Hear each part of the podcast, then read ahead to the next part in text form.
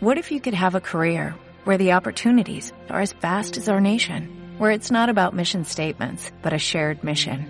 At U.S. Customs and Border Protection, we go beyond to protect more than borders, from ship to shore, air to ground, cities to local communities. CBP agents and officers are keeping people safe. Join U.S. Customs and Border Protection and go beyond for something far greater than yourself. Learn more at cbp.gov/careers. 3, 2, 1. Muy buenas a todos, soy Pedro Ibar, esto es Emotion Me y estamos en la ciudad de Madrid, en el Parque del Retiro, y tenemos la oportunidad de, de entrevistar a uno de los referentes más grandes en el campo de fuerza aquí en España, a pesar de su juventud. Y desde aquí agradecer a Jorge, Jorge Pérez Córdoba, que esté con nosotros el día de hoy. Muchas gracias, Pedro. La verdad que es todo un placer estar en el podcast. Eh, los que te conocemos, los que ya hemos seguido tu trayectoria desde hace unos cuantos años, pues sabemos un poquito tu profesión, a qué te dedicas, de dónde vienes, tu evolución, etcétera. Pero habrá mucha gente que no sepa quién es Jorge, qué es esto de la fuerza, que, cómo va esto. Y me gustaría, por fin, que si pudieras, hicieras una pequeña presentación de quién es Jorge. Vale, pues bueno, Jorge es un chaval que ahora mismo tiene 28 años, pero que con 16 años se planteó el por dónde quiero llevar mi vida. Y ese planteamiento vino al hecho de que mmm, quería ocupar mi tiempo en algo, quería ocupar mi tiempo en algo que me hiciera, me hiciera mejor, me hiciera mejor y me molaba ya no tanto la fuerza, pero yo venía, por ejemplo, de estar en la adolescencia jugando mucho a videojuegos. Uh -huh. Eran videojuegos en los que tú tenías un personaje, mejorabas sus habilidades y me planteé, Buah, ¿y si pudiera trasladar eso a, a mí mismo, ¿no? A, ya no sé tanto si a mi físico, a mi fuerza en ese momento. Total. Juegos de RPG, por ejemplo, ¿no? Sí, justo. El Fable, por ejemplo, incluso Grand Theft Auto cuando podías mejorar al personaje. Y el hecho de decir, buah, a ver hasta dónde puedo llevar en un videojuego que sea yo el protagonista, ¿no? Porque te pones a jugar a un videojuego, a Play o a la Xbox, y después de jugar ya se acabó la partida. Sí, sí, sí. Tu vida sigue por otro derrotero. Y surgió el hecho de empezar a hacer pesas. Y claro, bueno, al principio fue un poco caótico porque no tenía ni idea. Sigo aprendiendo. o sea, no, no digo esto entendiendo como que ahora sé, porque hay muchas cosas que no sé. Y entonces empezó haciendo curl de en casa, series de 300 repeticiones, de 200 con 5 kilos. Yo, claro, sentí una congestión que dices, madre mía, me van a estallar las porras. Sabía sacar aquí una porra. Falso, falso. De eso que te empiezas a comprar camisetas, que me pasó en la adolescencia, camisetas un poco más apretadas, porque dices, así parece que tengo más brazo, pero el brazo de lápiz seguía ahí. El caso es que, bueno, me terminé apuntando en un gimnasio, a un gimnasio a raíz de que mis padres me dijeron que, que dejara de, de entrenar por mi cuenta, porque es que no tenía ni idea. Y bueno, pues en el gimnasio empecé con la típica rutina Wader, el monitor me acabó diciendo que si me interesaría probar el powerlifting. Sé que es un salto muy grande, pero wow. fue por el hecho de que dentro de la rutina Wader, el día de pierna, el monitor veía que progresaba muy bien en sentadilla, hacía sentadilla multipower, porque oh. no había, no, pero no había rack, es que tengo esa excusa. Increíble, es que haciendo sentadilla multipower, ¿quién, sí, es, ¿quién iba a decir eso? ¿no? Me apunté al gimnasio en septiembre de 2007 y el caso es que empecé con la Wader y esa época fue una época en la que estaba obsesionado con sacar abdominales.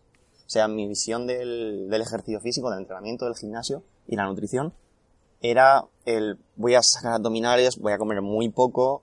¿Qué pasó? Que terminé con anemia. Brutal. O sea, estuve desde, desde septiembre de 2007 hasta enero de 2008 aproximadamente, que comía cada vez menos, eh, igual metía dobles sesiones de entrenamiento de fuerza, o sea, bueno, iba al gimnasio, no lo, no lo llamaba fuerza, iba al gimnasio, hacía mi waiver y luego me iba a la piscina, sin comer nada. O el resto del día las calorías muy limitadas o incluso eh, comía y después tenía que salir a andar o hacer algo de bici, en plan, bueno, quemar esas calorías, ¿no? Hasta que me diagnosticaron anemia y yo cada vez me sentía más débil. En enero ya me empecé a informar de las rutinas de fuerza típicas, la 5x5, 5-3-1, a través de los foros que existían antes, Foro Fitness, Muscle Cop y todas estas. Uh -huh.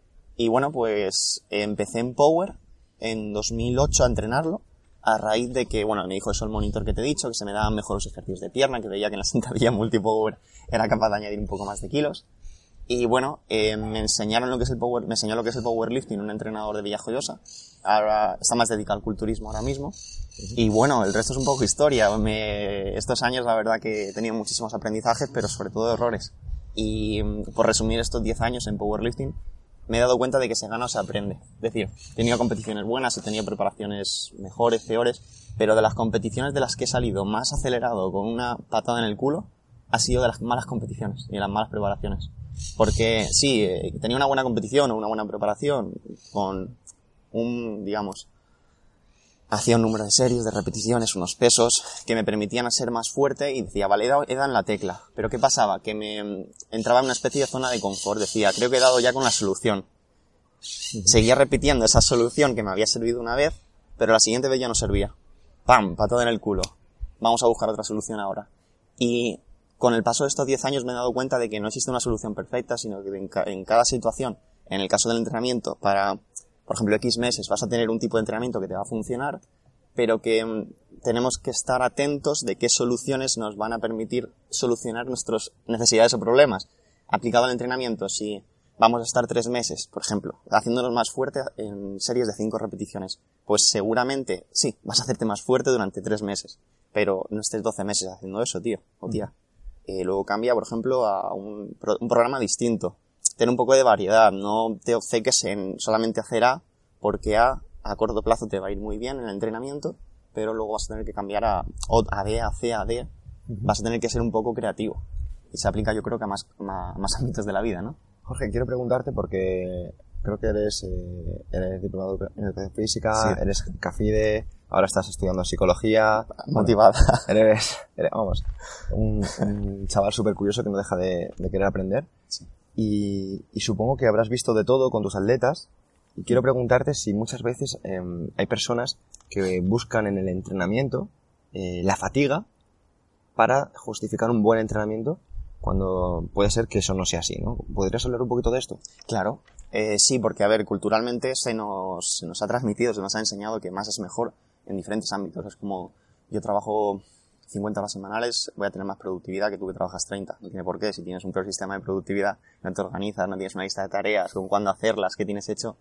Aplicado al entrenamiento, más no es mejor. Eso significa que no porque, no porque salgas reventado de una sesión de entrenamiento, vas a aprovechar esa sesión de entrenamiento, porque sin entrar en detalles técnicos, mucha de la energía que utilizarías para adaptarte y ser más fuerte en la siguiente sesión, tu cuerpo la va a utilizar para recuperarte y volver a tu línea base. Quiero decir con esto, si tú te pegas una paliza hoy, que es una paliza brutal, mañana no te puedes ni mover, tu cuerpo, en vez de utilizar esa energía para mañana estar más fuerte, la va a utilizar para mañana volver a tu línea base, a tu línea normal. Por lo que si alguien que haga ejercicio parte de la mentalidad de tengo que terminar reventado, tengo que destrozarme, realmente es- vas a estar, sí, vas a estar cansándote, o sea, vas a estar fatigándote y recuperándote, pero nunca vas a subir por encima de tu línea base, porque todos los recursos van a estar destinados a volver a tu normalidad, porque el cuerpo es- se está muriendo, es que en cada sesión te estás matando a ti mismo, y a largo plazo no es la estrategia más adecuada. Si, si, os sirve mi, si le sirve mi experiencia al oyente, las mejores preparaciones que he tenido han sido aquellas en las que te diría que casi todas las sesiones, noven- bueno, es un porcentaje que no, no cuento con datos exactos, pero 80-90% de las sesiones o todas las sesiones han sido entrenamientos de los que, bien, sí, he salido algo fatigado, es normal, joder, quien quiere peces se tiene que mojar, pero, pero no he salido de esto de, que dices, Dios, no puedo andar, o madre mía, al día siguiente cómo me pesan las piernas, que, vale, puedes tener agujetas, pero no es una sensación de mi cuerpo se está deshaciendo.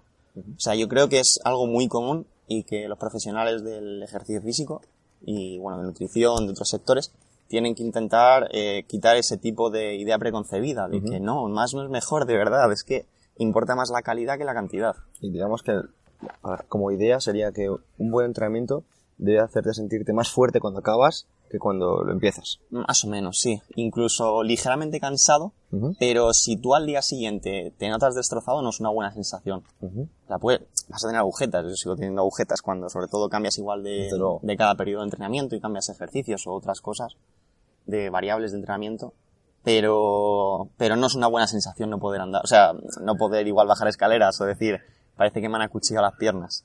Por lo que eso, recomendaría a quien desde aquí lo escuche que haga ejercicio, pero que no crea que para conseguir sus objetivos va a llegar antes si se machaca a muerte, sino que todo tiene que ir pautado. Es como si tienes que preparar un examen para dentro de tres meses, que es más lógico que te espacíes los temas en tres meses o que te pegues la paliza el último fin de semana. Pues seguramente no lo asimiles. Es, es brutal que hagas ese ejemplo porque se ve muy fácil con ese ejemplo. Sí, o sea, es que es tal cual.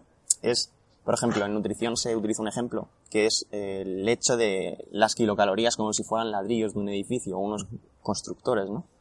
Y escuché un ejemplo hace unos años que se basaba en el hecho de que si tú tienes eh, unos constructores o unos albañiles en tu cuerpo que necesitan bloques, ¿no? Ladrillos para construir eh, tus músculos, etcétera, no porque les des más ladrillos en una misma unidad de tiempo van a ser capaces de No crear tu edificio. O sea, si tú tienes a tres personas contratadas para construir la Torre Eiffel, no porque les des más caña en un día van a hacer mejor su trabajo. Pues con el cuerpo igual. O sea, me, me suena cada- mucho ese ejemplo. claro, si cada ladrillo es una serie, no porque me des más ladrillos o más series o más ejercicios, yo lo voy a asimilar, no lo voy a asimilar. Y no es que lo vaya a acumular en forma de grasa, no, no, o sea, es que voy a acumularlos entre comillas en forma de alguna sobrecarga muscular, eh, algún ante- tipo de tendinopatía, simplemente, o incluso hablaremos ahora después de ello, desmotivación, porque estamos alcanzando un estado de sobrecarga no funcional. Y bueno, ese era mi resumen, espero no haberme ido mucho. Perfecto, Jorge. Y justo eh, es el tema siguiente que tenía preparado. Y es que tú llevas muchos años eh, entrenando, llevas muchos años compitiendo.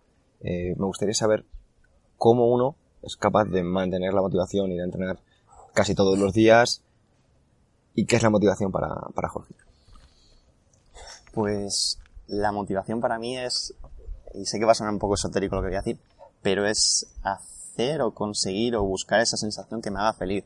Me quedo, no voy a entrar en tecnicismos, pero con, con un autor que trata el estado de flujo. No sé si le suena a los oyentes, pero el estado de flujo se basa en esa sensación de cuando estás fluyendo. Mijali, ¿no? Sí, Mihaly, el apellido no lo vamos a pronunciar porque yo creo que la gente va a... O sea, quien esté escuchando esto va a decir, dejo de escuchar esto.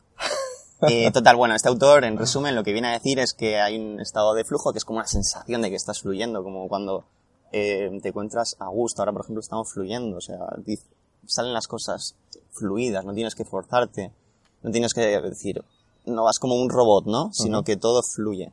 Fluye como, por ejemplo, cuando, imagínate, estás hablando con alguien que te gusta, o estás, en el caso de quien sea padre, con sus hijos, o en el caso del deporte, en mi caso, para mí fluir es hacer un récord personal. Cuando haces un récord personal, la sensación de haber hecho un récord personal, o una repetición, o a dos, o a tres, o una competición que te sale muy bien y consigues tus objetivos, es lo que me hace estar motivado, el buscar esa sensación. Sé que puede sonar un poco a, a ser adicto, ¿no? A esa sensación, pero yo creo que al final eh, no considero que sea la adicción como tal negativa, siempre y cuando eh, seamos adictos a, entre comillas, a ese tipo de sensaciones o estados de flujo derivados de, de actividades que sean, ¿cómo decirlo?, positivas, ¿no? Para nuestro desarrollo personal, porque eh, yo considero que el powerlifting es uno de los pilares de mi vida. El powerlifting o el entrenamiento ha sido uno de los pilares que ha formado mi carácter, que me ha hecho ver las cosas de cierta forma, que se pueden conseguir los, se pueden lograr la mayor parte de objetivos. Tampoco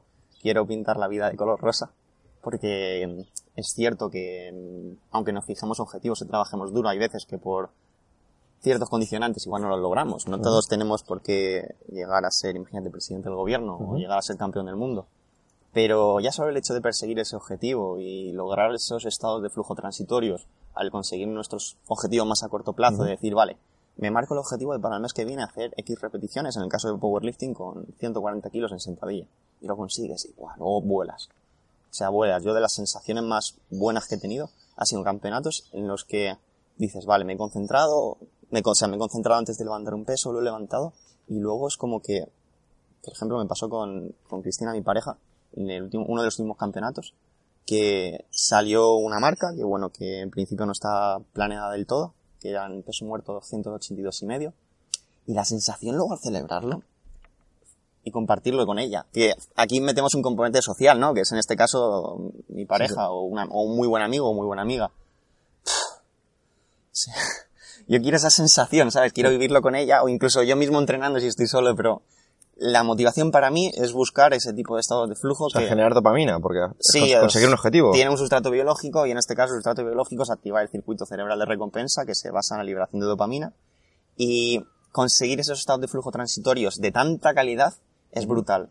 En relación a lo que has comentado de la, de la dopamina, aunque no sea la temática principal del esto, del, del podcast, pero... No, pero me gusta, me gusta este tema porque sí que lo, lo sacamos en ciertos podcasts Hmm. y es interesante que lo, que lo desarrolle Jorge. me parece muy interesante el hecho de, de cómo en relación a estos estados de flujo decir, Buah, soy feliz con lo que hago, estoy motivado para conseguir ciertas metas y conseguir estos estados transitorios de felicidad, ¿no? Porque muchas veces cuando te pones a pensar en felicidad se te, se te va porque dices, cuando quiero ser consciente de si soy feliz, al final no soy feliz. Ya. Eres feliz cuando no lo piensas. Cuando no lo sabes, sí.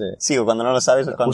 Justo Mihaly, Sí. el, el, el autor de, que de, de Psicología de la Felicidad, Sí. hablaba de que el estado de flujo, para que lo esté, lo esté escuchando, es una curva que hay entre la ansiedad y el aburrimiento y que no necesariamente puede ser que estés haciendo algo tan maravilloso como puede ser una competición que te sale algo bueno, Claro. sino por ejemplo que incluso podrías alcanzarlo mm, fregando los platos en casa o, o recogiendo la basura de, de la calle Mm. o incluso mm, estudiando para un examen. Sí.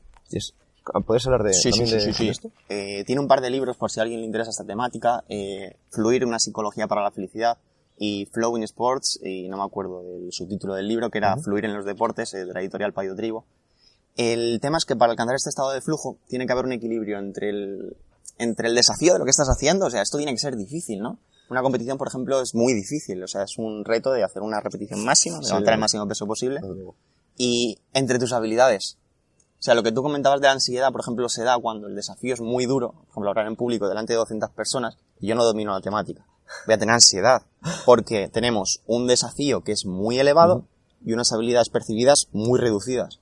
Hay un, hay una discordancia muy importante, ¿no? Entre esos dos, entre esos dos conceptos que forman el estado de flujo. Ahora bien, si conseguimos encontrar algo que nos resulte lo suficientemente desafiante como, yo qué sé, un- una serie difícil, en el caso del powerlifting, o sea, una serie, un número de repeticiones, de decir, voy a hacer estas repeticiones con estos kilos. Y decir, vale, he estado preparándome estas semanas, me veo capaz, confío en mí mismo, es cuando fluyes 100%. fluyes. Pero ¿qué sucede si, por ejemplo, tú eres un tío que dices, bueno, yo me estoy... El ejemplo del powerlifting, para que lo entiendan los oyentes.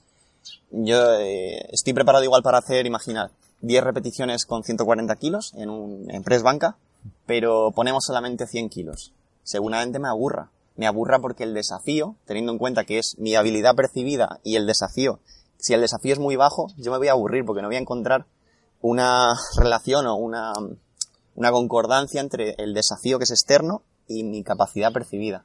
Desafío percibido también, claro. Para mí 100 kilos, si levanto 140 a 10, no va a ser muy difícil, ¿no? Y bueno, yo creo que la vida se trata de eso, de encontrar ese equilibrio, ¿no? Eh, para estar motivado, el encontrar actividades que nos permitan encontrar equilibrios entre la- lo que yo percibo que es sé hacer, que puede ser el powerlifting o, por ejemplo, en tu caso, por ejemplo, la entrevista que estás haciendo, tu propio trabajo, y las, los retos que te vas poniendo. O sea, Claro. lo- tú te tienes que poner retos. Eso digamos que podría ser parecido a la hormesis, como Sí. buscar esa dosis mínima necesaria Justo. para mejorar. ¿Podrías hablar también de la hormesis? Sí, la hormesis entendida como ese, ese conjunto de factores estresantes que te lleguen a, a poner en una situación de mayores dificultades o retos en tu día a día. Yo creo que sí, que si no nos fijamos objetivos a, a corto plazo sobre todo y también a medio o largo plazo, objetivos que sean específicos, que sean medibles, porque el hecho de decir voy a hacerlo lo mejor posible con mi vida no es un buen objetivo. O sea, un buen objetivo podría ser, pues, por ejemplo, en mi caso, que hablaremos Ujú. sobre ello después, quiero competir el- este año ya en el europeo de diciembre y el año que viene en menos de 83 kilos. En powerlifting hay categorías, cada, cada levantador compite en una categoría de peso y llevo 10 años compitiendo en menos de 74 kilos. Me voy a subir a la siguiente categoría. Y el hecho de ponerme ese pequeño reto objetivo de, vale, es un cambio en, en esta actividad, me supone un desafío externo un poco más elevado que me exige, vale, mi Porque son capacidad unos también kilos, tienes que ganar un, Sí. poquito de peso. de peso corporal, pero también de marcas. Claro, porque al final, ca- cada categoría, a medida que tú pesas más, pues puedes levantar más, es obvio. El músculo cuando más grande es, y lo que es la cabeza o sistema nervioso está más fuerte, pues las dos cosas, tanto los músculos como el sistema nervioso ayudan a que levantes más. Pero bueno, sí, en relación a lo que has preguntado, yo creo que sí, que se pueden alcanzar estados de flujo en actividades muy sencillas de la vida diaria. Por ejemplo, eh, la el, el budismo, muchas de sus enseñanzas se derivan de ello, se derivan del hecho de que la meditación no siempre es entendida como cuando te sientas debajo de un árbol en posición de loto y meditas. Tú puedes eh, no meditar al uso de hacer una meditación vipassana que estaría centrada en la respiración mientras estás tumbado o, o en esa posición de loto sentado, sino que ahora mismo, mientras estamos hablando, si yo estoy focalizado en ti y en lo que estamos haciendo y simplemente fluimos, es una forma de meditar. Totalmente. Y es, y es genial porque, Jorge, seguramente tú como, como entrenador quieras eh, ayudar a tus atletas enseñándoles meditación o la importancia de entrar el foco. Lo intento. O lo intentas. lo intento. Y hay a veces que ellos no entienden o, o hay personas que no entienden que no se trata de poner la mente en blanco. Y me gustaría que Sí. pusieras un poquito un par de ejemplos, Sí. a lo mejor que son de meditación intensa, Hmm. cuando no realmente estás poniendo la mente en blanco. Sí, a ver, eh, yo creo que como tal, eso es, al igual que con el entrenamiento se cree que más es mejor, con la meditación existe cierto, mm, cierto pensamiento irracional, ¿no? De que la mente se debe poner en blanco y no estoy nada de acuerdo con eso. Por lo que he leído y en mi propia experiencia con la técnica de meditación, que la incluí en 2017, Ujú. a raíz del trabajo con Iván Alonso, que es parte del equipo de FIT, Un saludo para, para Iván. un saludo, un saludo. A raíz del trabajo que hizo con, en ese momento éramos Power Explosive Team de en Powerlifting, Ujú. nos ayudó a nivel psicológico y una de las herramientas o técnicas de intervención que él utilizó fue la meditación con, conmigo. Y bueno, empecé a meditar y me sorprendió lo difícil que era, era llegar a concentrarme, porque la actividad al principio era estar sentado, cinco minutos con un cronómetro, y es que tras uno o dos minutos mi mente divagaba. Divagaba como ese mono que salta de rama en rama. Y eh, luego le pregunté si realmente había que poner la mente en blanco y me dijo que no, que no pasaba nada si mi mente divaga- divagaba, pero que tenía que emplear un, un objeto focal, como mi respiración, o un objeto, por ejemplo, la lámpara, la silla, e intentar derivar la, o la respiración, o la nariz, o un punto caliente en mi cuerpo, y derivar la atención hacia ese, fo- hacia ese objeto focal una vez que yo me desviara, pero que si tú te centras en querer tener la mente en blanco es como si, eh, te repito, no pienses en un elefante de color rosa, no pienses en un elefante de color rosa, no pienses en un elefante de color rosa. Intentas, o sea, destinas tantos recursos atencionales o cognitivos a tratar de suprimir o inhibir cierto pensamiento que al final estás prestando más atención y eh, para mm, tratar de esquivar o mm, de no poner la mente, o sea, como alternativa a pensar, voy a poner la mente en blanco, creo que sería mucho más adaptativo el hecho de voy a meditar, voy, o sea, cuando medite voy a intentar fluir, si me viene algún pensamiento, yo tengo la instrucción de vuelvo a mi foco, es como si fueran olas en el mar y tú tienes una boya, tu boya es tu objeto focal, la ola viene con su pico, que es el pensamiento, pero se vuelve a ir, igual que entra, se va, y viene otra ola, no pasa nada. Pero yo tengo mi referencia, ¿no? Mi, mi objeto focal. Luego hay otras técnicas de meditación que se basan en la utilización, por ejemplo, de mantras, el típico de OM, o incluso de... A mí hay frases eh, que me han ayudado mucho al meditar, sobre todo cuando tenía etapas más, eh, un poco más difíciles, de decir, pues bueno, antes de una competición o, o momentos en los que igual a nivel personal pues has discutido con alguien importante, no discutido, pero has tenido, un estamos teniendo momentos difíciles con alguien importante. Eh, hay pensamientos derivados ya no tanto del budismo como de la filosofía estoica que sí creo que te mola bastante, ¿no? Bastante. Epicteto, sí. Tiene el, las enseñanzas de Epicteto son muy, muy top. Que tiene un pensamiento los estoicos que me gusta mucho, que no es lo que nos sucede, sino cómo interpretamos. Y cómo interpretamos las cosas que nos suceden. Y realmente esa interpretación está en base de lo que ahora se conoce en la psicología como la terapia cognitivo-conductual. Que nuestros pensamientos influyen en nuestras conductas. Y cuando medito hay muchas veces que me he repetido a mí mismo la frase de no eres, o sea, no eres lo que piensas o lo que te sucede, sino lo que interpretas, ¿no? Sí, y sí. ese pensamiento me relaja mucho Un porque... estoico. Sí, me relaja mucho. O sea, ya no sé si, soy- si eso me define como estoico o como budista o como powerlifter que está salado de la cabeza. Pero sí que me tranquiliza mucho porque te das cuenta de que la vida son interpretaciones, que incluso el color verde de los árboles que estamos viendo ahora no es el mismo para ti y para mí. O mismamente el, todo, o sea, todos nuestros sentidos, nuestro sistema nervioso que nos permite relacionarnos con el medio, mm, no está igual de tuneado.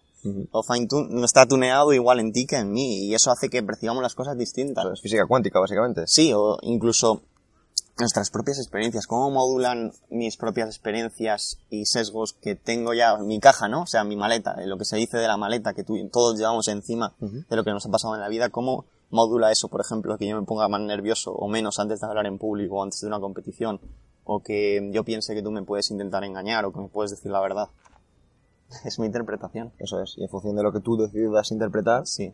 y vas- por un camino o por otro. Más o menos, sí. Lo que pasa es que la interpretación se basa mucho en heurísticos, que al final son como atajos que tiene el, que tenemos a nivel de la mente. Son todo teorías, porque no son, la mayor parte, lo de los heurísticos, por ejemplo, como una especie de atajo de, vale, eh, me sucede esto, pero yo no decido interpretarlo, sino que automáticamente tomo, o sea, lo interpreto. Sí, por sesgos cognitivos, básicamente. Sí, exacto. O sea, yo no decido interpretarlo de forma... O sea, si tuviera que dedicar todos los recursos eh, cognitivos que tengo a, a interpretar todo, por ejemplo, que es amenazante un chaval que va corriendo por ahí, que no va a venir y me va a hacer daño. Por eso necesitamos que sean automáticos. Claro, para destinar recursos cognitivos a lo que realmente merece un procesamiento activo. Entonces, eh, coincidirás conmigo que son entrenables. Sí, sí, sí, sí, son me- entrenables. Me gustaría que dejaras un mensaje, Jorge, porque hay personas que a lo mejor eh, dicen, yo soy así.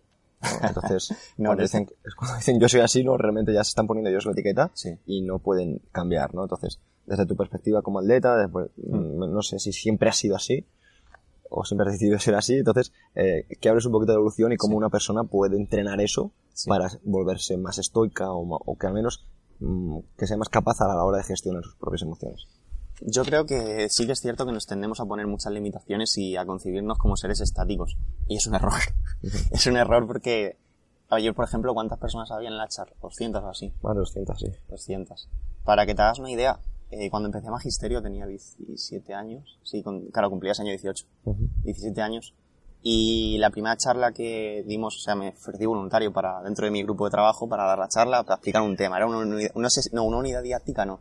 Era, bueno, era sobre un tema. El caso es que me puse nerviosísimo, súper rojo, miedo escénico brutal. Y si yo en ese momento, por ejemplo, hubiera dicho, es que soy así, y es que no voy a exponer nunca, ¿qué habría pasado? ¿Tú Pues- crees que ayer habría podido exponer a 200 personas? Profecía autocumplida, Jorge, ¿no? Claro, sí, sí, o sea, habría generado, esto en psicología se llama indefensión aprendida. Si yo generalizo el resultado de mi momento actual hacia el futuro y creo que es incontrolable, ¿qué pasa? Que tengo una indefensión aprendida. Para que veamos un símil muy claro, ¿qué sucede si yo ato a un elefante cuando es un bebé a una estaca? No, no la va a poder mover, una estaca de hierro. Va a crecer, va a seguir sin poder moverla porque la estaca es de hierro, está fuerte. Pero, ¿crees que un elefante que pesa, no sé cuánto puede pesar, 20 toneladas? Por ahí. Que pese 20 toneladas con la fuerza que tiene que no va a poder mover una estaca? No la va a ni lo va a intentar. O sea, no lo va a intentar porque ha generado una indefensión aprendida. O sea, ha tenido un aprendizaje en base a sus experiencias de que esa situación no se puede cambiar y sí que se pueden cambiar cosas. Es cierto que hay ciertos rasgos de personalidad que no son, no es que no sean modificables, pero yo, por ejemplo, me considero una persona introvertida. Introvertida, pero dentro de eso no implica que yo pueda aprender habilidades sociales que me permitan dese- desenvolverme mejor en mi, en mi ambiente, ¿no? O, por ejemplo, exponer ayer en, en público Bueno. eso, ¿no? O, o si luego charlamos todos en Desde aquí grupos- felicitarte por, por la exposición de ayer, Jorge. Gracias. Estaba pensándolo a mitad y digo, espero que sea esto mínimamente práctico, ¿no? Porque muchas veces nos, nos gusta todo, a a- nos gusta a todos eh, eh, perdernos en la teoría. Pero Ahora te, pasa- pregu- ahora te preguntaré, porque seguramente muchas personas querrán saber Sí. el enfoque general Sí, le... y Ah, no queremos dejar con duda a los oyentes. Vale, pues bueno, sí, eso, en resumen, sí, sí que pienso que las, no es que las personas eh, cambiemos totalmente, yo creo que tenemos cierta base, que es en este caso los, eh, los rasgos de personalidad, pero eh, se pueden aprender muchas habilidades, se puede ver, cambiar la forma de ver el mundo, aunque tengamos ciertas tendencias, pero sí, sí que podemos cambiar. Yo, por ejemplo, considero, hay una, un constructo en psicología que me encanta, que es la dureza mental, que se basa en el hecho de cómo las personas pueden llegar a conseguir sus objetivos de la forma más eficiente, ¿no? A pesar de las adversidades de la vida. Y yo considero que en powerlifting y en otros ámbitos se ha adquirido cierta dureza, sobre todo, fíjate, ya no tanto en base a la psicología, sino en base a leer sobre budismo y sobre la filosofía estoica. Porque dices, madre mía, pero si es que esto que pensaron hace muchos siglos tenía mucha, tenían mucha razón sobre lo que, sobre lo que decían. Por ejemplo, el libro de meditaciones de Marco Aurelio es un libro que dices, si es que esto lo debería leer todo el mundo. Debería ser como, como obligatorio en primero de primaria, ¿no? Para, Sí. para que los niños entendieran un poquito valores. Sí, incluso fíjate, más que, y no me voy a ir de las ramas, lo prometo. más que obligatorio, no, no, no haría, no pondría ningún libro obligatorio ni en primaria ni en secundaria. Porque creo, y eso es una, una hipótesis. Desde luego. ¿eh? Sí, sí, sí. sí. Era, era la idea Sí, general sí, de- era una idea general, que, que desde la educación se está creando adultos que no, no quieren leer. Claro, normal, si te ponen a leer, te obligan a leer clásicos de la literatura que no terminamos de ver, que está muy bien, ojo, ¿eh? Pero si no creamos, ¿cómo decir? La motivación relación a lo que tú me has dicho, disminuye cuando las recompensas son externas. Si la recompensa que es externa es que yo te apruebo te suspendo, me estás quitando controlabilidad sobre mis acciones. O sea, si tú me controlas la conducta mediante que te voy a, te voy a crujir porque te voy a suspender como no te leas este libro, y la, y el, la conducta es en este caso leer el libro, ¿qué pasa? Que yo en mi tiempo libre no voy a leer libros, porque me estás desmotivando hacia ello. Eso, por ejemplo, en el ejercicio físico, los entrenadores deberíamos tener muy en cuenta cómo gestionamos las recompensas. Cómo gestionamos las recompensas en el sentido de que si mi deportista asocia que una recompensa, como puede ser, yo que sé, eh, estás entrenando a alguien desde hace mucho tiempo y le compras unas muñequeras, si entiende que esa, esa recompensa se le está dando para controlar la conducta en vez de para premiar su esfuerzo, es peliagudo. De hecho, es muy jodido. Es peliagudo que lo interpreta así. Sí, sí, desde luego. Eh, Jorge, eh, has hablado de que muchas de las ideas eh, emocionales o de gestión de las emocionales se basan a partir del budismo, el esticismo, que son pues, bastante filosofías parecidas. Sí. Eh, que gracias, por ejemplo, a la información que tenemos hoy, a la ciencia, etcétera, Hmm. estamos viendo que tienen explicación, por ejemplo, con el tema de la neuroplasticidad. Hmm. ¿Podrías hablar un poquito de cómo el cerebro se va adaptando a nuestros pensamientos y a nuestras emociones? Sí, por ejemplo, eh, en relación a eso y a las emociones, la inteligencia emocional, el budismo, ciencia, eh, existe un concepto, no sé si está acuñado por Daniel Goleman, que se llama secuestro amigdalar. Quien haya leído a Daniel Goleman los libros de inteligencia emocional reconocerá que existen situaciones en las que nos dejamos llevar por las emociones, por la rabia, por el miedo, y no razonas. Y dicen, y es una situación en la que, o sea, es un momento en el que, bueno, en otra situación, otro momento, otro contexto, dirías, bueno, si esto no es para tanto, ¿no? El caso es que se ha visto que existen, existen conexiones funcionales a nivel sináptico entre la amígdala y la corteza prefrontal, que en resumen son dos partes del cerebro. La amígdala se encarga más de las emociones, es como una especie de alarma, y la corteza prefrontal es una parte que tenemos justo en la, en la parte más de la frente de la cabeza, que se dedica más a la planificación, a lo más racional, al razonamiento. Y el caso es que la corteza prefrontal, que es lo que razona, lo que planifica, tiende a inhibir a la amígdala. Y se ha visto que la actividad de la corteza prefrontal se ve aumentada con la práctica de la meditación. Por lo que realmente con la meditación yo creo que en parte lo que, está lo que se está viendo desde los estudios de neuroimagen es que al aumentar la actividad de la corteza prefrontal se hipotetiza que sí, efectivamente, se logra evitar esos estados de secuestro amigdalar, o sea, de, la, de las amígdalas. Así que sí, sí que, sí que efectivamente, bueno, en relación a lo que has dicho de la neuroplasticidad, neuroplasticidad para los oyentes, para resumírselo al máximo, es la forma en la que nuestro cerebro cambia en base a nuestras experiencias. No somos seres estáticos y eso tiene un fundamento en nuestro sistema nervioso, en nuestro cerebro, en todas las neuronas, en el sentido de que todos los circuitos que reforzamos son los que se fortalecen. Es decir, si sabemos que lo que pasa en mi cabeza depende de cómo me comporto yo en el día a día y para adquirir un hábito que está relacionado con la de Motion Me, yo adquiero el hábito de hacer ejercicio. ¿Qué pasa? Que eso va a producir cambios en mi cerebro. Al producir cambios en mi cerebro, va a ser más fácil que en el futuro se activen esas redes, esas conexiones sinápticas y que me sea más fácil expresar ciertas conductas por lo que estoy, digamos, que cambiando mi propia estructura cerebral en base a mis comportamientos. Eso es. Y se relaciona también con las emociones. Eso es.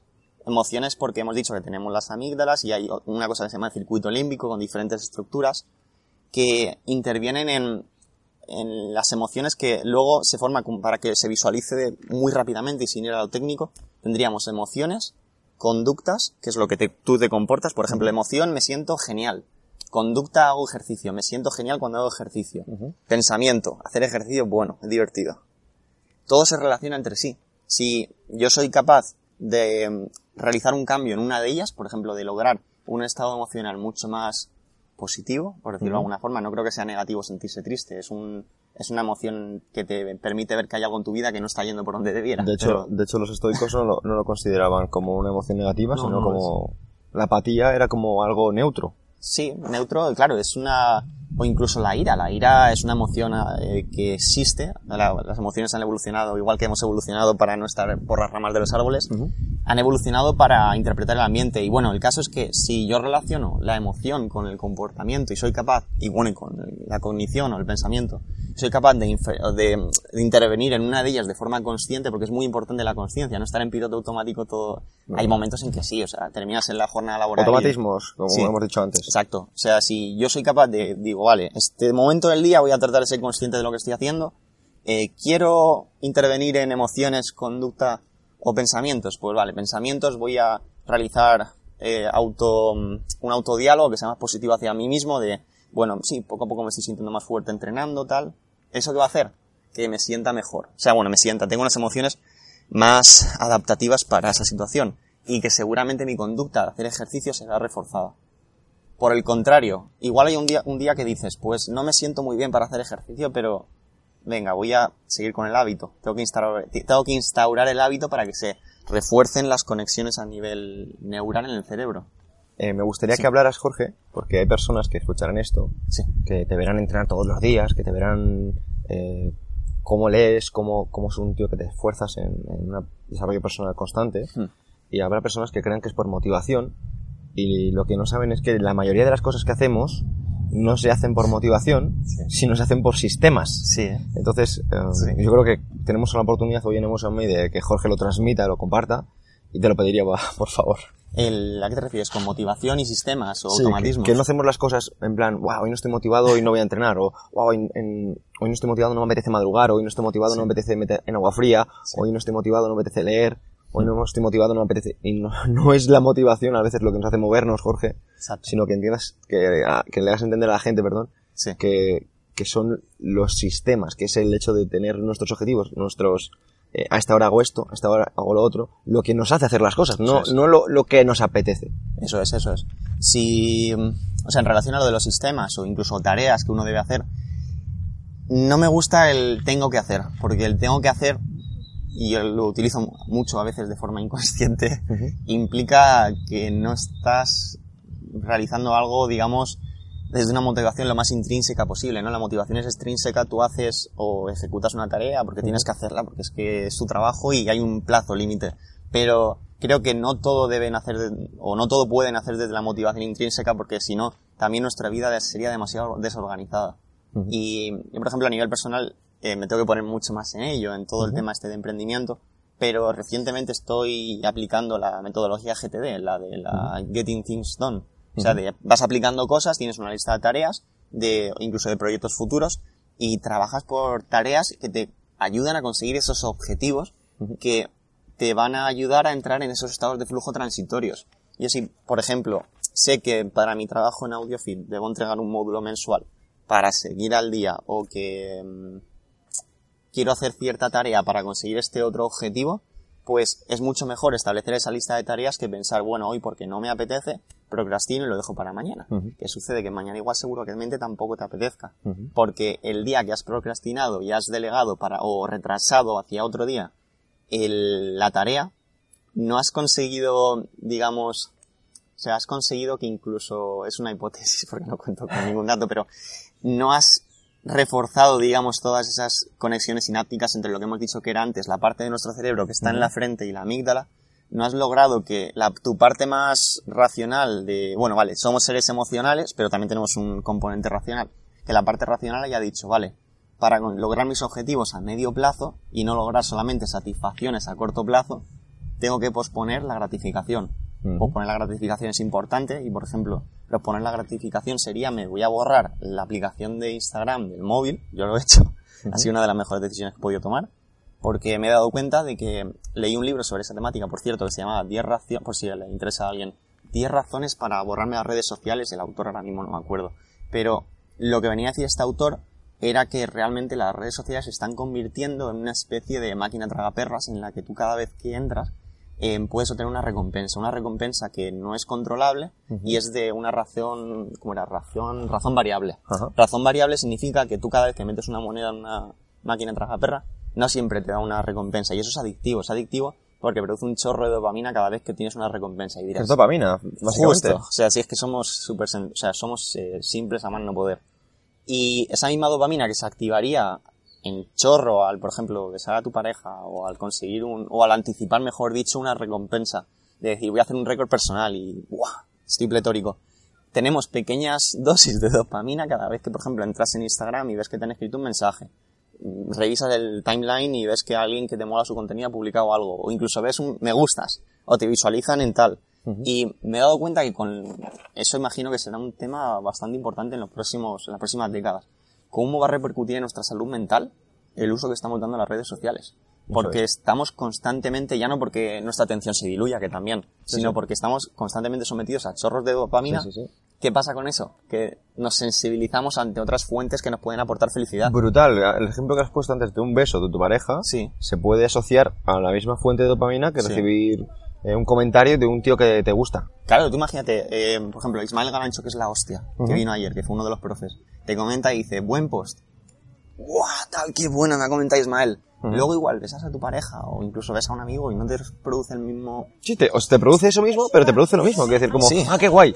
Pero realmente... ¿Pero es tan guay? Pero es tan guay. O sea, Sí. decir, a veces somos nosotros, al fin y al cabo, que me- mediante nuestros actos, mediante automatismos, Sí, decidimos lo que es guay Sí. y lo que a nivel conductual nos va a llevar por un camino o por otro. claro. Y a veces no ser consciente por, por nosotros mismos, sino por fuentes eh, externas, Sí. nos- no, no es lo más eficiente. Exactamente, y, y luego te, supongo que le habrá, le habrá pasado más de un oyente, a mí me ha pasado menos, el hecho de que te, te pillas a ti mismo revisando tus redes sociales, eh, haciendo el, lo del Scrolling. scroll down, haciendo el scroll down o el scrolling, y dices, si es que me han pasado aquí tres minutos o cuatro, ¿qué estoy haciendo? O sea, estoy no estoy prestando, no estoy con una atención plena en el momento, que por ejemplo lo que dicen los budistas, ¿no? O la, o la meditación, el mindfulness. Sí, carpe diem, eh, Sí, o sea, sobre todo los, eh, la rama esta de mindfulness, que es la- el budismo occidentalizado, que realmente dices, hostia, si es que estoy aquí, con- o sea, hablando mal, perdona, Eh, estoy utilizando un automatismo, en piloto automático, en algo que es en este caso Instagram o Facebook Sí, sí. o LinkedIn o lo que sea, y realmente es, es un poco que daría para otro podcast, pero estoy formando parte de un, una aplicación que lo único que hace es, es que nosotros no seamos los clientes, sino que somos un producto que da su, damos nuestros datos y nuestros gustos para que nos ofrezcan anuncios personalizados, para que se lleven a cabo campañas para cambiar nuestra opinión. Por ejemplo, Sí. en el tema de las elecciones de Estados Unidos hubo una manipulación, por lo visto, brutal por parte de agentes rusos, no sé, un- lo leí en el libro, un- unas movidas bastante importantes, sobre todo en Facebook. Y el caso es eso, que te, te pillas a ti mismo, es como el que va a la, a la cocina por costumbre y coge chocolate. Y dices, ¿estoy haciendo esto porque quiero hacerlo? ¿O estoy Sí. haciéndolo porque es un automatismo? Eso es. Porque no somos conscientes de lo que hacemos. Ujú. O es como el que llega al gimnasio y en vez de, venga, va, o voy a centrarme, pongo la música o simplemente sigo con el mismo ritual, me pongo a mirar el WhatsApp entre series. Brutal. Deberías ser consciente de que eso no te está ayudando. Ujú. Y por ahí van también los tiros de qué grado de conciencia estamos aplicando. Sé que hemos tocado muchos palos en, en lo que hemos hablado hasta el momento, Ujú. pero no somos conscientes de muchas de las cosas que No, pero hacemos. bailando todo en el mismo momento de estado de flow y etcétera, que al fin y al cabo es, a lo que quería enfocar en, en el podcast. Eh, quiero preguntarte, porque eh, al fin y al cabo, eh, Jorge, eh, eres entrenador y, y atleta de competición y, y de gran nivel. eh, y para hilar un poquito este tema, quiero preguntarte por qué sentiste cuando levantaste los 300 kilos Sí. de peso muerto, que creo que para tu categoría es una auténtica salvajada. Sí, a ver, los 300 es una marca que hice en entrenamientos 2018 y, pff, o sea, sentí un, un flujo brutal, pero no fue después de levantarlo, fue incluso antes. Hay una serie que, bueno, me imagino que casi todos los oyentes reconocerán, que es Dragon Ball. Dragon Ball recientemente sacó Super y coincidió con los capítulos, los últimos capítulos, y eran momentos de la serie bastante intensos. Y, y me ponía los audios de ciertos capítulos, o incluso el capítulo antes de ir a entrenar.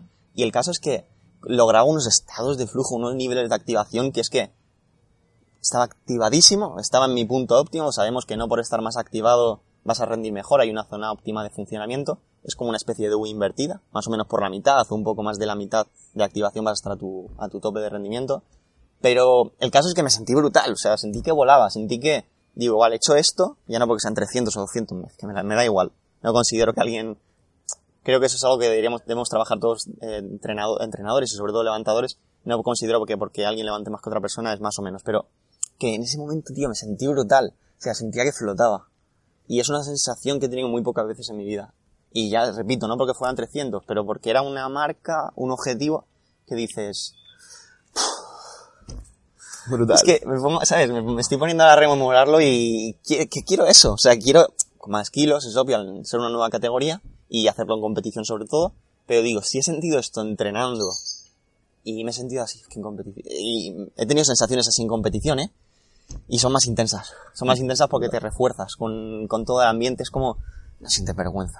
O sea, Brutal. no es que te vayas a saber, no es que te vayas a quitar ropa ni nada, pero es que te expres- eres tú mismo. Yo creo que es cuando todos los filtros, todos los filtros o los convencionalismos se van.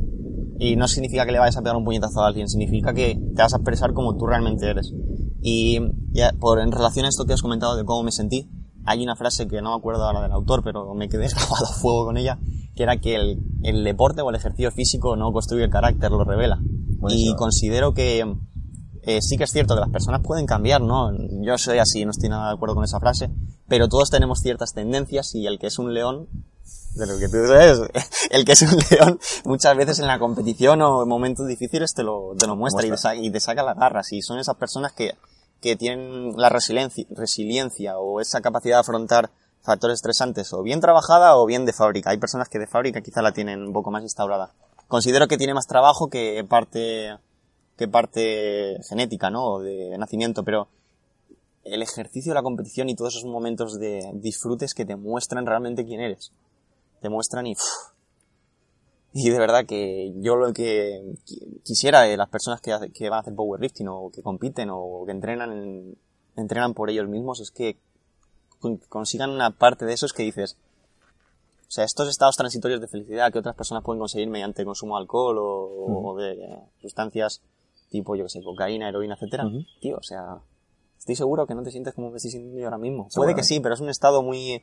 Es, Artificial. es artificial, no lo has logrado tú por tus propios méritos. Sí, medio endógenos. Sí, sí, justo. O sea, no es. No tiene ese mérito de decir me siento bien conmigo mismo, se ha reforzado mi confianza y, y creo, por ejemplo, en relación a eso, me estoy yendo mucho por la rama. Si me cortas, si. No, no, pero, es, pero es, es importante, Jorge, porque estás Sí. eh, enseñando a la, a la gestión hormonal, porque Sí. son, son, son, químicos naturales, son hormonas, son Claro. neurotransmisores, Sí. mediante una manera endógena, en lugar Claro. de buscarlos de manera exógena, creo que es el oyente lo va a agradecer. Por ejemplo, para eh, combatir ciertas adicciones, si podemos sustituir una adicción, por ejemplo, la comida basura, sustituirla por la adicción, entre comillas, al ejercicio físico, buah. O sea, buah, o sea, es que de verdad. Es que, es que entreno, mi motivación es esa. O sea, por repetirlo de antes, mi motivación es esa. Yo quiero sentirme así otra vez. Quiero sentirme que salto y que llego a la luna. Quiero sentirme que puedo arrancar el árbol con los brazos. Que luego, ¿sabes? No vas a llegar a la luna ni arrancar el árbol.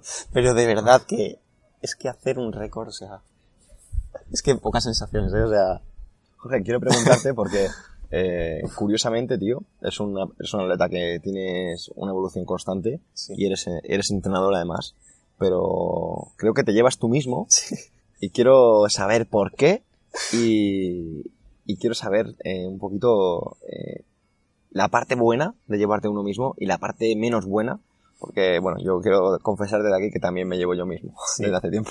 Pues mira, voy a empezar por la parte menos buena, para que no sea toda la vida en color rosa.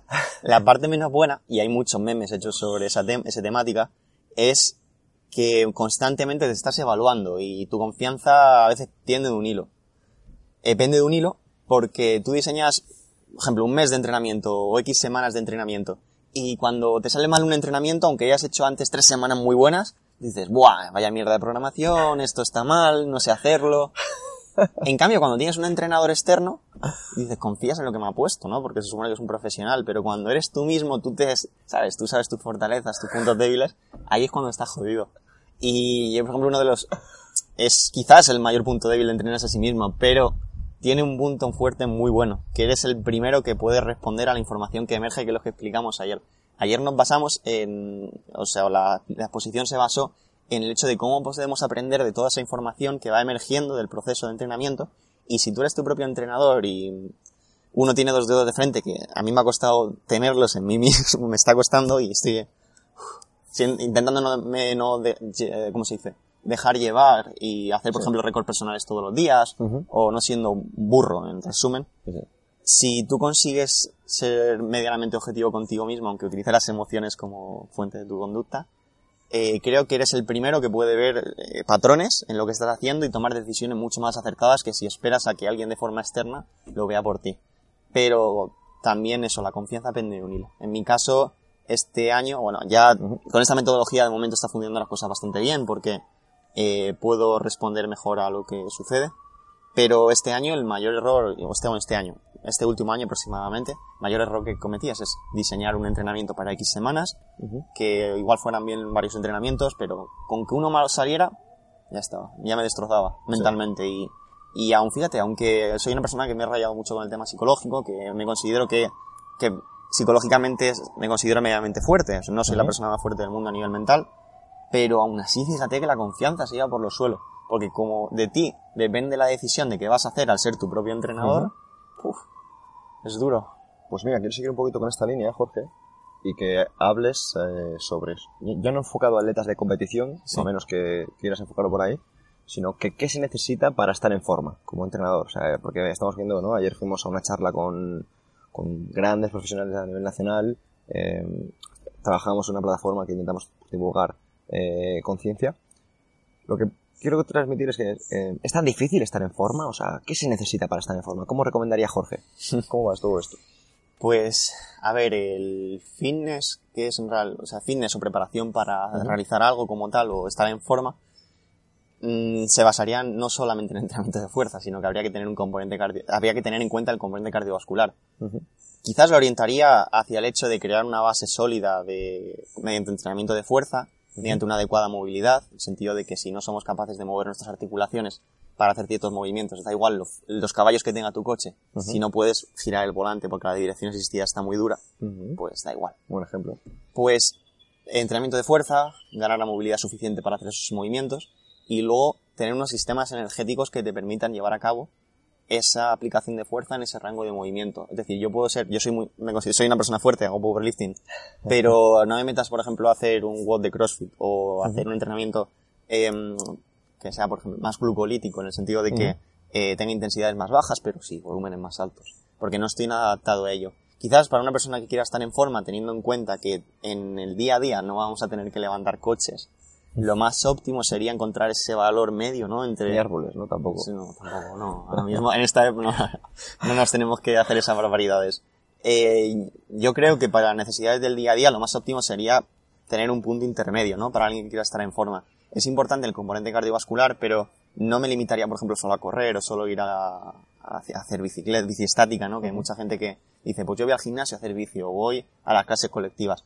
Sino que crearía una base muy sólida de fuerza, no tienes por qué ser un alterófilo o un powerlifter o un competidor, pero sí que crearía una base sólida de fuerza porque sin entrar en tecnicismo, la fuerza te va a ayudar a prevenir lesiones, te va a ayudar a quemar más calorías seguramente a lo largo del día, a crear más músculo. El músculo es, repito, sin entrar en ningún tipo de tecnicismo, es, se considera un órgano endocrino en el sentido de que libera una serie de sustancias que ayudan a regular el resto de nuestra fisiología. Y luego, aparte de eso, el hecho de que cuanto más fuerte seas, menos energía vas a gastar para ciertas actividades. Te pongo un ejemplo. Si tú fueras capaz de subir las escaleras hasta un quinto piso con dos bombonas de butano, te costaría, y dices, bueno, pero lo consigo hacer. Pero luego te las quito y las subes sin las bombonas, y dices, guau, yo vuelo. Pues ¿qué sucede? Que si tú tienes mucha fuerza o un, digamos, una botella que es muy elevada, cuando en tu día a día te tengas que mover para agacharte o para coger cualquier cosa del suelo, no vas a gastar apenas energía porque tu capacidad máxima es muy alta. O sea, es como si yo, por ejemplo, tengo un peso muerto, imagínate, de 200 kilos y me estás pidiendo que levante un objeto de 40 kilos del suelo. Digo, pues, se lo levanto por encima de la cabeza. Pero en cambio, de una persona que no tiene la fuerza desarrollada, porque para esa persona estar en forma es ir solamente a correr, ¿qué sucede? Que sí que hay ciertas actividades en su día a día, como imagínate que esa persona es padre o madre, que tiene que levantar a su pequeño, o va a la compra, o levanta una bombona de butano, o una garrafa de agua. Siempre va a haber un cierto componente de fuerza y fuerza es todo, fuerza es movimiento. Sin fuerza los músculos no producen el movimiento sobre esas articulaciones y luego los sistemas energéticos, que es lo que la gente, el cardio, ¿no? Que solemos llamar, es lo que nos ayudaría a mantener esa fuerza en el tiempo, a resistir la fatiga o la pérdida de producción de fuerza. Por lo que yo basaría el entrenamiento de alguien que quiere estar en forma en una base de fuerza, por ejemplo, en entrenar dos días o tres por semana eh, mediante más entrenamiento de fuerza, ¿no? Ejercicios de fuerza, ejercicios básicos como sentadilla, eh, peso muerto, press banca o flexiones, o incluso a un tipo de jalón dorsal o dominada, patrones básicos, eh, que pueden venir más de entrenamiento tipo de CrossFit o de powerlifting o de alterofilia. Y teniendo en cuenta esos dos tres días, imagínate, lunes, miércoles y viernes, tener otras dos sesiones o incluso en esos mismos días un componente más cardiovascular, incluso no hay por qué siempre separar el componente cardiovascular del entrenamiento de fuerza. Algo que hace muy bien el CrossFit es que genera una adherencia bastante alta porque las sesiones son relativamente cortas y en una misma si son 30 minutos, ¿no? Como mucho. Eh, o una sí, hora. quitando calentamiento y todo eso, eh, sí, total, sí. Sí, y realmente es una hora. Y Sí, ahora, por ejemplo, en, yo no entreno para estar en forma en general para el día a día, sino para competir. Ujú. Y ahora más o menos cada sesión de las que estoy realizando son 2-3 horas. No todas las personas tienen ese tiempo para... Y me dedico solo a fuerza. No, el mi componente cardiovascular es tener un mínimo de actividad física diaria y cada, cada bloque de entrenamiento, bueno, no me voy a dedicar mucho a ello, pero cada bloque de entrenamiento hago un bloque de una o dos semanas en las que igual sí que salgo más con la bici o salgo a andar de una forma un poco más intensa. Activa. Sí, o activa. Pero sí, sí, sí que me, me gusta mantenerme activo. Y bueno, lo de estar en forma, eso, un par de sesiones de fuerza y, como es obvio, eh, todos los días llegar a un mínimo de actividad física diaria. O sea, entrenar para estar en forma a nivel cardiovascular, sistemas energéticos, no es que tú por dos veces por semana hagas un circuito. No, es que si puedes evitar Totalmente. coger el coche, intenta ir andando. Si Total. puedes subir las escaleras, mejor sube las escaleras. Exactamente. Y no eso te va a hacer estar menos, eh, más fatigado, más cansado para el siguiente entrenamiento que hagas, sino que es que tus genes necesitan, tu cuerpo necesita eso para funcionar de forma adecuada. No somos igual dentro de, no sé si, no creo, no sé si vamos a llegar con el tema de, bueno, cambio climático, si van a haber, a existir más guerras en el futuro, pero si los nuestros genes cambian, igual nuestros genes nos demandarán menos ejercicio físico, pero ahora mismo lo que nos pide nuestro cuerpo es que nos movamos. 100%. Jorge, eh, te quiero poner un compromiso y quiero preguntarte por tus próximas marcas en la nueva categoría. ¿Cómo te ves? Vale, pues no, compromiso, compromiso no es. Lo que pasa es que, fíjate que dentro de lo que hablamos de objetivos, no me he marcado ese objetivo porque como tampoco hay nada publicado de, por eso le pregunté ayer a Guille, ah, perdón, a Oscar, qué mejoría habían visto en peso muerto en Guille y en Rubén, que son dos deportistas suyos, los atletas, que han subido de categoría, bueno, de peso corporal subió Rubén y Guille de categoría de peso corporal. Yo espero una mejoría de entre un 5 y un 10% respecto a las marcas previas. Eso significa que si, por ejemplo, eh, sentadilla tengo de mejor marca histórica en 74, 235. Un 10% de 235 son unos 23 Cinco kilos, 23,5 kilos, 23,5 y 235 estaríamos hablando de 258, 260. Sí que me haría mucha ilusión llegar a esos 260 kilos, pero como voy a ganar peso corporal pero no voy a ganar altura, sucede que cuando, o sea, los levantadores se vuelven mucho más eficientes cuando suben de categoría de peso corporal porque mejoran, sin entrar en tecnicismos de nuevo, mejoran mucho sus palancas. Es decir, eh, si yo gano más pecho, por ejemplo, en press banca, voy a tocar antes con la barra en el pecho, ¿no? En sentadillas, si tengo las patas más gordas, los muslos más gordos, antes voy a tocar con la parte de atrás de, de los muslos, con los gemelos. Y, y en peso muerto quizás más de lo mismo. Así que no sabría decirte. Pero sí que hay marcas, sí que te puedo decir marcas que me, me harían muy, muy feliz hacer. Por ejemplo, en sentadilla, los 260 que te he dicho, que yo lo visualizo más en gimnasio que en competición. O sea, en competición también, pero lo visualizo en el gimnasio como las 6 placas de 20. Es decir, buah, 6 discos de 20. Buah. Luego en press banca, eh, a corto plazo 160, así que, o sea, bueno, a corto plazo me gustarían los 160 porque son, los visualizo como 3 de 20 y una de 10. Y luego en peso muerto sí que me gustaría llegar a 320, que serían 7 de 20 y una de 10. Lo visualizo de esas discos porque relacionado con lo que me comentaste de cómo empecé con el powerlifting, en el gimnasio en el que empecé, como la mayoría, no hay discos de 25. Y yo flipaba cuando los chavales hacían banca, que bueno, que hacían con 70 kilos igual, pero cuando ponían un disco de 20. O sea, yo pensaba que la persona, quien ponía el disco de 20 en la olímpica, era súper fuerte. Porque es el disco de los adultos. Claro, claro. Era el disco de los adultos. Y estaba con el disco de los niños, cuando me apunté al gimnasio, con los discos de 5, 2 y medio, el de 10 ya me parecía tocho. y te lo juro que es que desde ese momento que ya fue a ir añadiendo discos de 20, fue como, vale, ahora soy adulto, ahora soy un poquito más adulto, ahora soy un poquito más. Y ya, dos discos de 20 era como, o sea, 100 kilos, en barras de 20, era como, vale, esta carga ya es significativa. Pero luego los tres de 20 flipé, dijo, joder, quien haga esto es, es fuertísimo. Y ya bueno, luego con el tiempo vas compitiendo, te das cuenta que sí, que son kilos, Sí. pero que, que sigo viéndolo así. O sea, y me hace ilusión porque lo veo con la perspectiva de cuando era un años. Sí, de cuando era un crío. Muy bien. Y mm, si pudiera coger al Jorge de 16 años o 15 años que hacía bíceps y 16 ya que empecé en el gimnasio y de- decirle, vale, has- estás consiguiendo esto, no es que has conseguido, no, es que lo veo a largo plazo, no, para seguir hablándote de esto, no quiero vivir nunca de las rentas. O sea, yo quiero ser un, un tío, un tío, joder, ahora ya no soy un, ahora ya no soy un crío, ¿no? Un tío. Quiero ser un tío que tenga 50, 60 años y siga compitiendo. De verdad, y quiero, entre comillas, tratar de partirme la cara con los chavales jóvenes. Qué bueno. O sea, no quiero ser la persona que imagínate que entre los 20, o sea, entre los 17 que empecé a competir, aunque entrenaba desde antes, 17 que empecé a competir hasta los 30, sí, bueno, le fue bien compitiendo y luego, pues bueno, siguió de entrenador, se retiró porque veía que no mejoraba tanto, compromisos familiares, no, una mierda. Yo quiero. Ves como que es una justificación para no dar lo mejor, ¿no? Mm, Sí, bueno, justificación. A ver, si hubieran otros ámbitos en mi vida, que los hay, que dijera son totalmente prioritarios y tuviera que dejar de hacer power, pero es que perdería parte de mí. O sea, esos estados de flujo que te he comentado, Sí. que he alcanzado eh, al hacer un récord personal, eh, quiero, quiero mantenerlos toda mi vida. Y, y no quiero de verdad vivir de las rentas. O sea, por eso no te he dicho en ningún momento ni que he ganado esto o lo otro, que no lo quiero. O sea, eso es pasado, el pasado no existe Brutal. para mí existe eso, este momento, y bueno, podemos planificar el futuro, pero es que el futuro tampoco existe.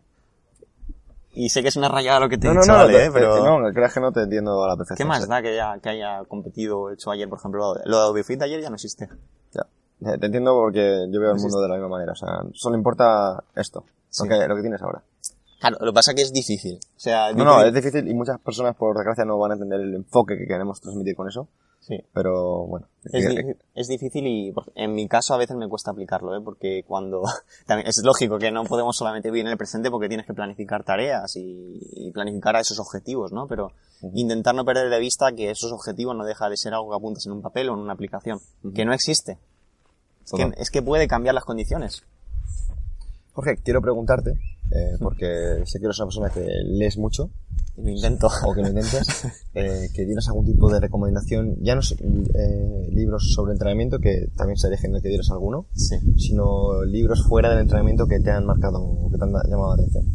pues las enseñanzas de la meditación vipassana, que es un libro de budismo, aunque es un poco a veces denso y dentro de lo que cabe el budismo no deja de ser una religión.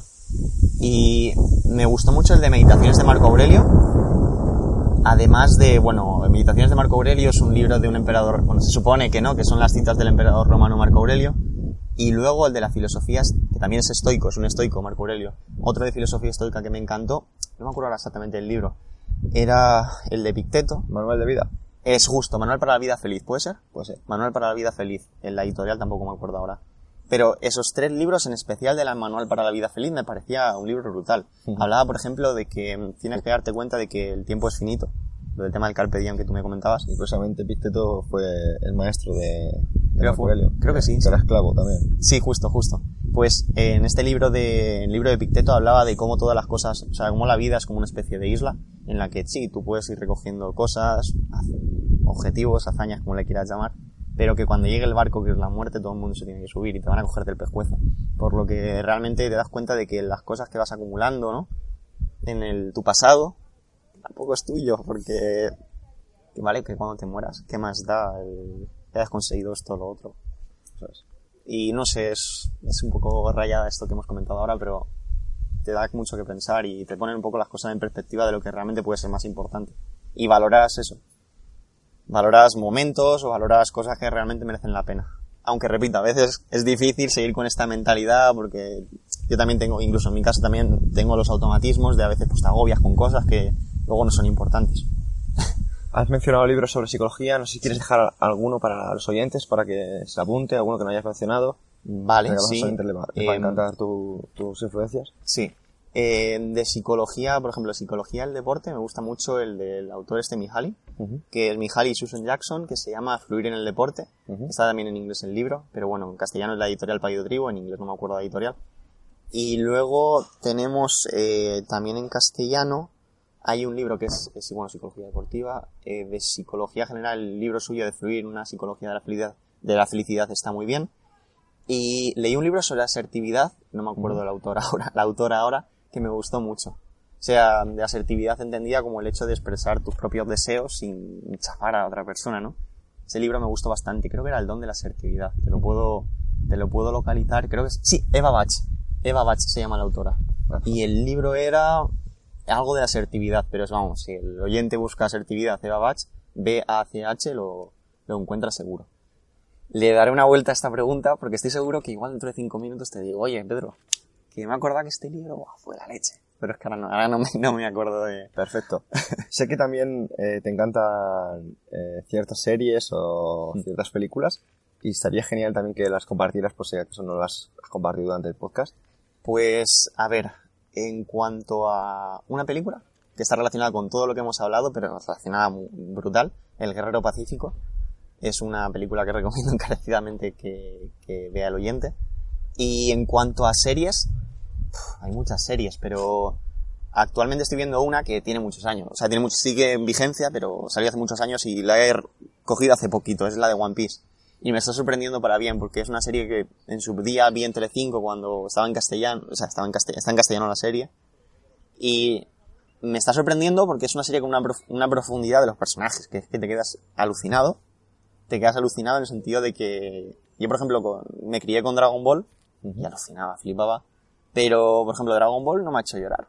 Y One Piece, hay capítulos que dices, es que esto te emociona de una forma que dices, Increíble. y es brutal, porque dices, ¿sabes? Y, y es que esto no es realmente, o sea, no es real, no es tangible, que es una Sí. serie, que es unos dibujos, que, pero empatizas con lo que está sucediendo a los personajes, incluso te emocionas ya no solo de llorar, sino de, de cuando va a haber, por ejemplo, una confrontación, de decir, qué injusto es que suceda esto, ¿no? Y el personaje principal, en el caso de esta serie, va, va a luchar contra el malo, ¿no? Eso, eso de malo y bueno es un poco también de cine de- del western.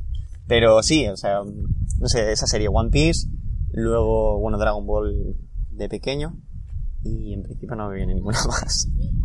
Jorge, quiero ser respetuoso con tu tiempo y quiero, eh, para terminar, Sí. hacer, si pudieras hacer que la gente se quedara con un, con un concepto, con un mensaje, ¿con qué concepto, con qué mensaje te gustaría que se quedasen?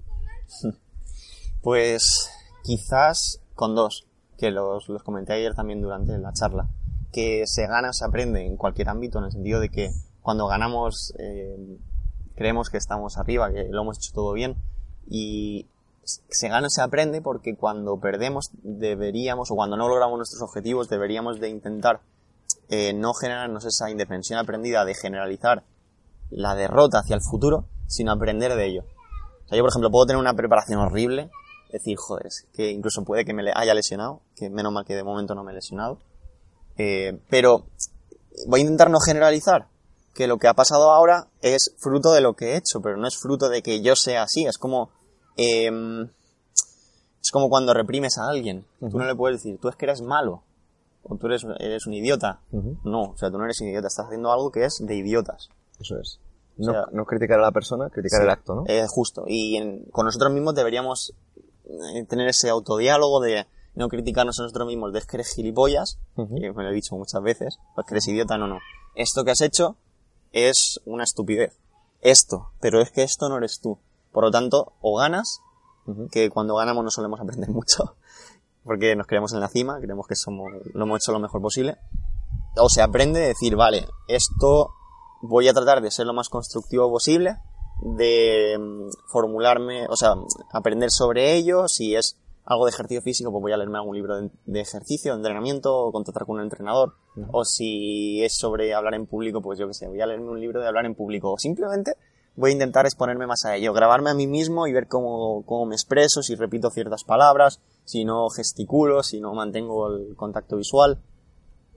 Todo eso, o sea, voy a aprender de lo que ha sucedido, no voy a, ¿sabes? Eh, brazos cruzados, yo no valgo para esto, yo soy así.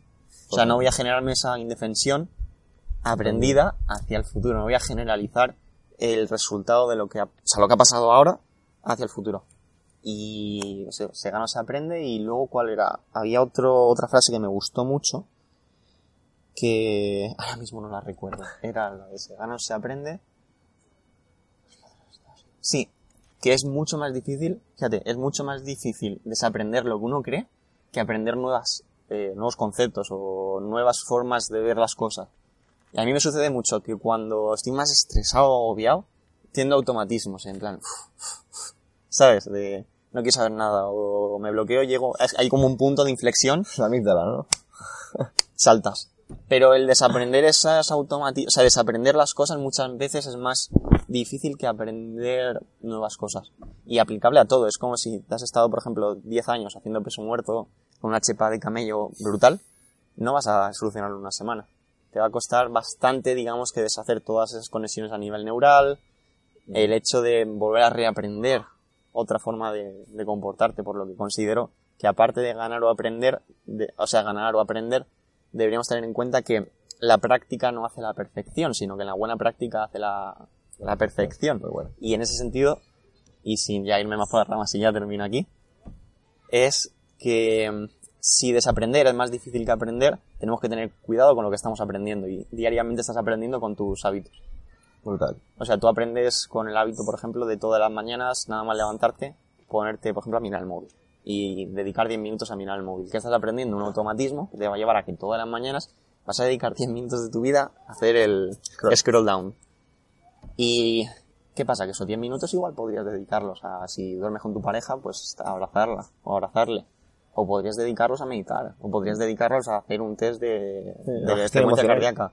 O a otra cosa pero 10 minutos multiplicados por 365 días son muchos minutos. y, y, estás con automatismos que no... ¿Hasta qué punto estás controlando tu vida o te estás llevando la corriente? Sobre todo si lo haces sin ningún tipo, sin ningún tipo de objetivo. claro. Yo considero que hay personas que a lo mejor utilizan las redes sociales con objetivos, mm. que no estamos diciendo que sean no, no, yo las uso. esas personas, sino las personas que lo utilizan simplemente por usar, porque mm. genera dopamina. Claro, pero porque, porque ahora se entiende que si no estás en Instagram, por ejemplo, no te enteras de las cosas. Como cuando existía Twenty. ¿Te acuerdas de Twenty o Fotolog? Dicen, no te enterabas de cuando los amigos quedaban o cuando hacían alguna quedada o lo que sea. Y yo creo que debemos ser todos un poco más conscientes, ya cerrando con redes sociales, de las redes sociales realmente lo que son. Porque es gratuito. Es gratuito por algo. Porque tú, tú eres, somos carnaza en redes sociales. Eso, me gusta un ejemplo que escuché que era la empresa Airbnb hmm. no tiene casas. La empresa mm, eh, Facebook no tiene contenido. Eh, ¿Cómo se llama?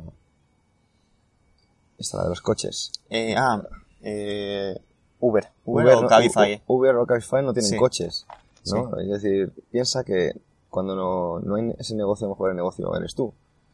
que no, es un poquito ese mensaje, ¿no? Sí, sí, sí, que cuando el producto, o sea, cuando uno cree que es realmente cliente, si es gratuito dices, vale, si esto me es gratis. O sea, no hay nada gratis en la vida. cuando, cuando, cuando, algo es gratis, realmente lo el producto eres tú, o sea, que no cuidado con sí, eso, ¿no? Sí, incluso que eso, que las cosas gratis, eh, en el mundo, digamos, no entiendo mucho de ese mundo porque no es de lo que más he leído, como ya sabes, pero yo lo que estoy viendo es que no se da nada gratis en esta vida. Y en el caso de las redes sociales no te dan una cuenta gratuita por algo. Incluso en tema de Google con Gmail y eso, según tengo entendido, no es lo más seguro del mundo, por ese ejemplo, ¿no? Pero que no hay nada gratis. Y sobre todo en empresas, ¿cómo generan tan, tales beneficios? Si las cuentas son gratuitas. ¿Quién paga? Para eso próximamente con, con Nacho Portillo. Eso ya es su, su temática, ya otra temática más, eh, sería como overloading. Jorge, tío, muchísimas gracias por, por este rato, por todo este aprendizaje y desde aquí desearte muchísimo éxito en los objetivos de, de próximamente. Gracias, un placer, Pedro. Every day we rise, challenging ourselves to work for what we believe in. At U.S. Border Patrol, protecting our borders is more than a job. It's a calling. Agents answer the call, working together to keep our country and communities safe. If you are ready for a new mission, join U.S. Border Patrol and go beyond. Learn more at cbp.gov/careers.